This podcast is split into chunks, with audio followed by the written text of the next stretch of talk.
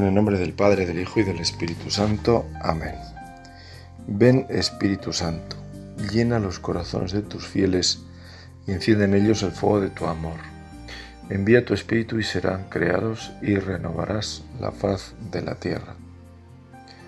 Oh Dios, que has iluminado los corazones de tus fieles con la luz del Espíritu Santo, haznos saber rectamente y gozar siempre de tus divinos consuelos por Jesucristo nuestro Señor. Amén. Cuando vamos a rezar, cuando vamos a hacer un rato de meditación, nos dicen a veces, y está bien pensado, se nos ha dicho que llevemos pues un tema, algo. Quizá es verdad que llevamos un tema y a lo mejor pues ese tema es eh, pues algo que hemos pensado, que, le estamos dando vueltas a la cabeza, pero el tema me parece a mí que suele ser doble, un tema que ya va con nosotros aunque no lo pensemos. El primero es lo que nos preocupa, lo que, entre comillas, quizás nos quita el sueño, o aunque no nos quita el sueño, que si no, no viviríamos porque hay que dormir, aquello que bueno, nos inquieta, vamos a dejarlo ahí, ¿no? Aquello que nos inquieta, eso por un lado. Y en segundo lugar, eh, la vida misma. El tema de nuestra oración, aquello que ponemos ante el Señor es nuestra vida misma, que eso nos inquiete o no nos inquiete, pues eh, bueno, pues es nuestra vida, eh, tiene de todo, como, como las estaciones del año, ¿no? Pues tiene momentos digamos, de sol, momentos de oscuridad, momentos de calor o de frío. Así es la vida, tiene de todo. Uno se levanta por la mañana y más o menos sabe por dónde va a ir el día, qué es lo que tiene que hacer, cuáles son sus obligaciones, pero lo que no sabe es cómo van a ser la relación con las personas, que de ahí que puede surgir si va a haber algún desencuentro, si, qué sé yo, eh, va a estar probada, por decirlo así, la paciencia, si a lo mejor la, salud no va a acompañar, eh, etcétera. Nuestra vida misma, nuestra vida misma es lo que al comenzar esta meditación ponemos en las manos de la Virgen, porque con ella queremos rezar, con la Virgen. ¿Cómo rezaría la Virgen? No sé si la habrás pensado, seguro que sí. ¿Qué llevaría la Virgen a la oración? San Juan Pablo II, creo que era una encíclica que escribió sobre la Virgen, si no recuerdo mal. No, creo que era sobre la Eucaristía, pero en fin, hablo de memoria.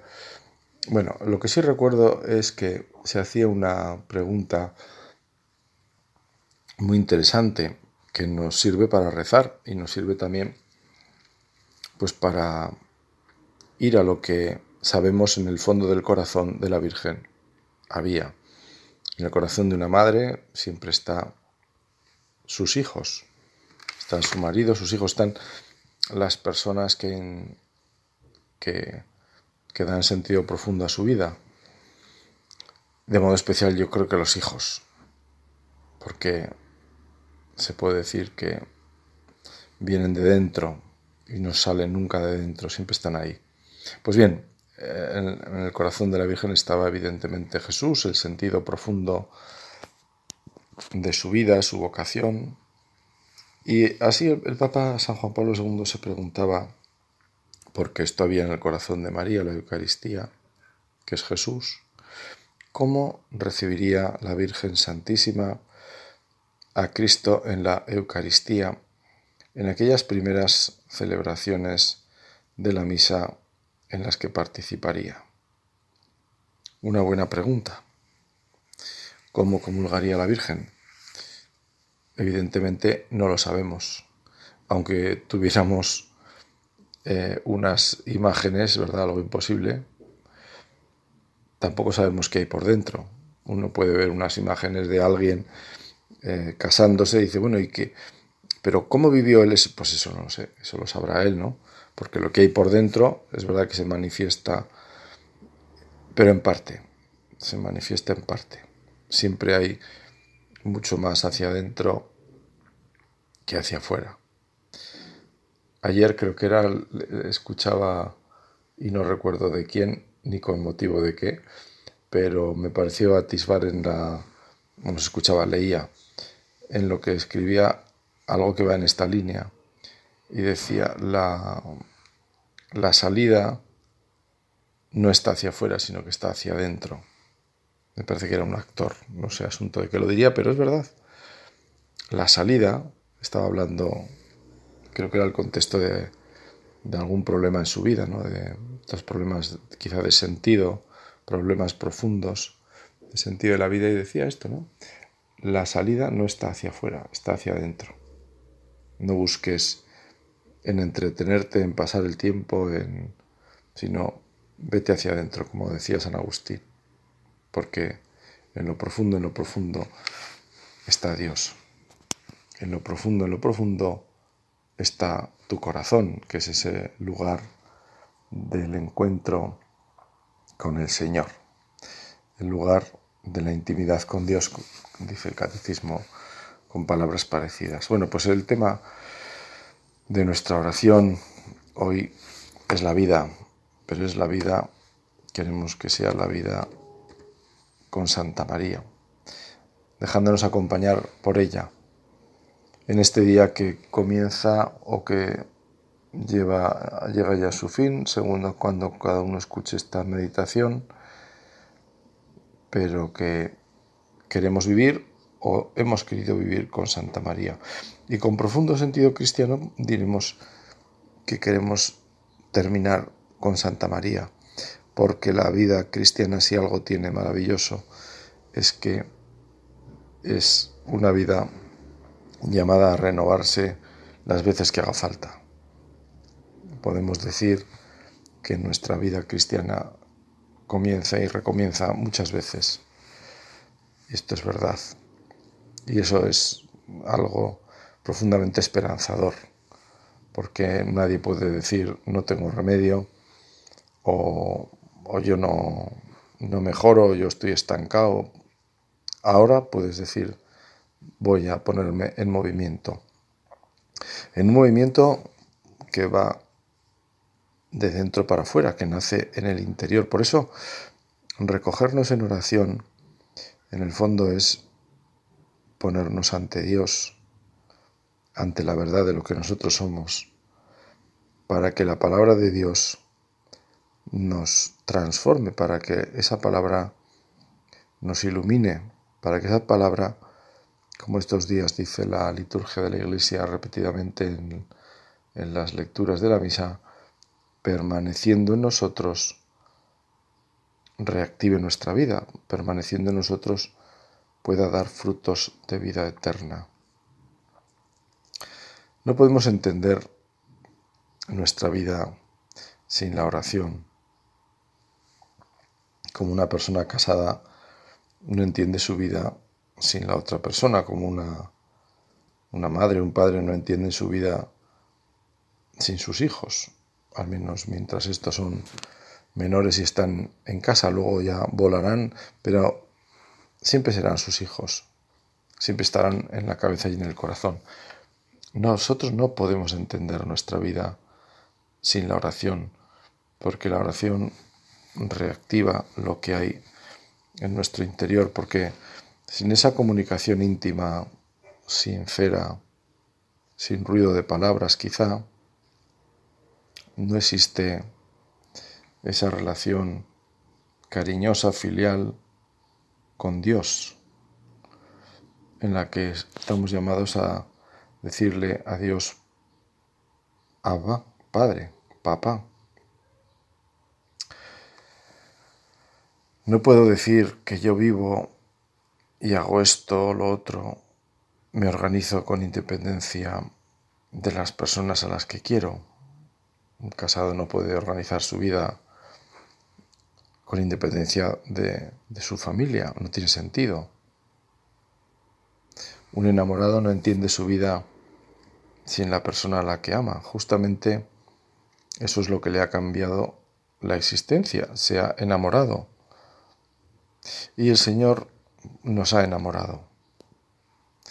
Seguramente poco a poco, aunque haya habido momentos de especial descubrimiento, como puede ser un retiro, un libro que hemos leído y que nos ha dejado una huella muy especial, una oración muy sentida, algún don que hemos sentido como algo que viene de lo alto,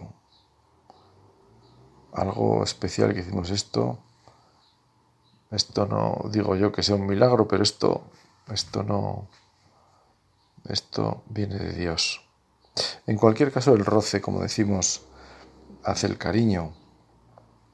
Y por eso la oración es un momento de tratarse, de tratar al Señor, dóciles al Espíritu Santo. Ahí sí que nos acercamos a la Virgen, dóciles al Espíritu Santo, la llena de gracia, le decimos. Y por eso invocamos al Espíritu Santo. Y así lo hemos hecho al comenzar este rato. Ven Espíritu Santo, llena los corazones de tus fieles y enciende en ellos el fuego de tu amor. Esta oración la hacemos con Santa María o se la dirigimos a ella. Nos dirigimos con la imaginación a cualquier lugar donde hayamos rezado con intensidad a la Virgen. Seguro que conservamos esa experiencia Quizá en lugares, si hemos tenido la suerte de visitar los lugares de apariciones como son Lourdes, Fátima, Guadalupe, para los que están en América, esos lugares donde la Iglesia aprueba esas apariciones, pero luego están esos otros lugares que a la gente vinculada al mundo rural pues le tienen tanta fuerza los, los ermitas, las imágenes de la Virgen de, pues de sus parroquias, de, de, alguna capilla, de algún lugar de religiosas, qué sé yo. Y, qué fuerza tienen en las personas. Yo lo he visto, soy testigo y tantos somos, ¿no? De tantas personas mayores que llevan esa advocación de la Virgen y que les mueve con tanta fuerza. Y a lo mejor como digo, no es un lugar especial, a lo mejor prácticamente pues la conocen los de su pueblo, los de su comarca y poco más. Les preguntas por, pero ¿qué, qué, qué imagen es? Pues hombre, la imagen, pues no la había oído nunca, ¿no? Pero la Virgen tiene, como solemos decir, tiene tantas caras como imágenes y tiene tantos lugares como ermitas. Esa es la grandeza, una de las grandezas de la devoción de los católicos a, Santa María, que se nos hace presente, tan familiar, tan cercana, por tantos caminos y en tantas formas, sencillas, como es el lenguaje de Dios con nosotros, pero no por eso menos hondas y menos arraigadas. La Virgen tiene tantos caminos para hacerse presente en nuestra vida. Lo que para una persona quizá no tiene mayor relieve, para otra tiene pues algo muy especial en relación a la Virgen. A este propósito recuerdo que en un pueblo me enseñó una mujer una imagen de la Dolorosa, que era una talla que llevaban en procesión en Semana Santa.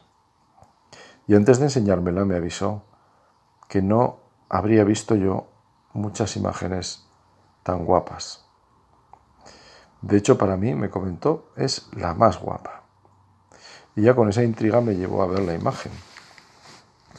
Y al verla, pues la verdad es que me quedé un tanto pasmado porque yo no terminaba de ver su hermosura, más bien todo lo contrario, me pareció que el artista no estuvo especialmente inspirado. Y ella insistía, ¿verdad que es preciosa? Y yo tuve que mentir y decir que era una imagen bella. Y es que la belleza la ponía la Virgen en el corazón de las personas cuando miraban con amor esta imagen, que objetivamente no era bella. Pues es la misma razón que tienen los padres para ver que sus hijos son los más guapos del mundo. los ven con amor, con amor de padres. La verdad es que el amor cambia la mirada, cambia la mirada de las cosas. Por eso le pedimos a la Virgen en, esta, en este rato de meditación esa mirada amorosa para enfocar esta realidad de nuestra vida y justamente apreciar la belleza de las cosas.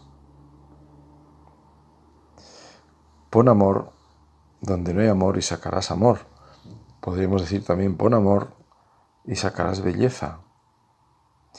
Esa grandeza de las cosas de cada día que está en el amor, que lo vemos a veces como una gracia y un don los que tenemos la suerte de haberlo visto. Creo que esto es una experiencia común a muchas personas, pero en fin, en mucha gente sencilla que disfruta de la vida, pero disfruta de las cosas más sencillas de la vida y está feliz.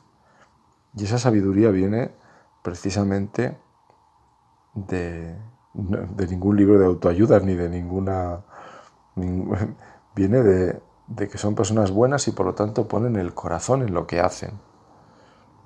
Y poniendo el corazón en lo que hacen, resulta que son tremendamente felices, sin ahorrárseles los problemas, las complicaciones de la vida, pero esa felicidad que va por dentro, ese decir, pues yo no me cambiaría por nadie, yo no necesito ir aquí o allá, yo no necesito estar permanentemente, entre comillas, entretenido entre comillas, distraído, entre comillas, ausente, porque no soporto la realidad. Había una película a este propósito, de unas, vamos, de estas películas simplonas, simplonas, pero, pero de repente salió una frase eh, que yo me la, se me quedó porque me pareció una frase muy, muy inspirada, repito, dentro de la simplonería de la, película, que era una película de estas de humor muy sencillo, ¿no? Pero en un momento ah, recuerdo que a, una actriz le preguntaban, nada, en un diálogo sin más, ¿bebe usted? Y la, la, actriz contestó, todo esto de pasada, ¿eh? dijo, no, no necesito beber para evadirme de la realidad. Ahí va. Bueno, pues en nada dijo mucho, ¿no? Evadirme de la realidad. Nosotros eh, no queremos evadirnos, al revés, queremos coger la realidad con, ojos de amorosos, con los ojos con los que la vería la Virgen, su realidad, la de cada día, la de Nazaret, por ejemplo, la de Nazaret, los años de la vida de Jesús en Nazaret son los años de la vida de la Virgen en Nazaret. Y más claro, también los años previos a su desposorio con José. La mirada de la Virgen sobre esa realidad, esa es la que nos interesa. Esa es la que queremos pedirle a la Virgen, que es en el fondo la mirada de Dios. Esa mirada que tiene Dios sobre la realidad, esa mirada amorosa de Dios sobre este mundo, eh, necesitado de esa mirada amorosa, es decir, comprensiva, es decir, misericordiosa, es decir, también llorosa, ¿por qué no? Decirlo también, de este mundo que Dios observará como miraba a Jerusalén también, Jesús, que lloraba sobre Jerusalén. Había un libro, Dios llora en la tierra, recuerdo hace, de hace muchos años del padre Tocino, eh, este que fundó Ayuda a la Iglesia Necesitada o fue uno de los iniciadores de, esa agrupación. Dios llora en la tierra, pues podemos decir Dios llora sobre la tierra. En razones hay muchas para llorar sobre la tierra. Eh, basta pensar en las legislaciones de muchos países, en concreto en el nuestro, aquí en España, la última sobre el aborto, lo que está ahora mismo sobre, sobre la mesa de, de nuestros legisladores, con esa posibilidad del aborto en prácticamente, prácticamente no, en niñas, ¿no? Ya pensar en eso da un profundo dolor. Da un profundo dolor. Que una niña llegue a abortar. Qué pena. En fin, esa mirada del Señor. Y para nosotros siempre será una llamada también, una llamada a hacer algo en el tema del aborto, pues uno puede lamentarse y, es lógico que uno se lamente, pero lo siguiente también es decir, bueno, ¿y yo qué puedo hacer? ¿Y yo qué, qué, salidas puedo presentar? ¿Cómo puedo ayudar yo a quien se está planteando eliminar la vida de su, de su interior o, a quien lo aconseja o a quien lo facilita. ¿Y yo qué puedo hacer? Así se lo pedimos también a la Virgen, porque ponemos, como digo, en, en su corazón de madre lo que hay en el nuestro, y en el nuestro está la vida misma, que también lo está en el suyo, evidentemente. Si hay alguien que no está alejada de la realidad es María, es Santa María, y lo tenemos como signo, por, lo que decía antes, de sus imágenes, su presencia en tantos lugares y de tantas formas. ¿no? Eso quiere decir que a la Virgen eh, se la ha querido hacer presente en, la vida, en toda la vida, en lugares recónditos, en el monte y en la ciudad y, en un hogar y en una oficina o en la cocina de casa. Algo tan sencillo como la imagen de la Virgen, tener imágenes de la Virgen en la cartera, en tu pecho, en, una medalla, llevar contigo a Santa María, con, esa, con ese ruego de pedirle que nos, que nos ponga en, nuestro corazón y en nuestra cabeza lo que había en la suya, que es lo que había en la de Cristo, en Dios. Somos hijos de María y la podemos llamar madre porque así nos invita a hacerlo el mismo Jesús. Ahí tienes a tu hijo, se lo dice a ella también. De forma que ambos tenemos ese vínculo que nace del corazón de Cristo mismo. El Señor ha querido dejarnos una madre, a su propia madre.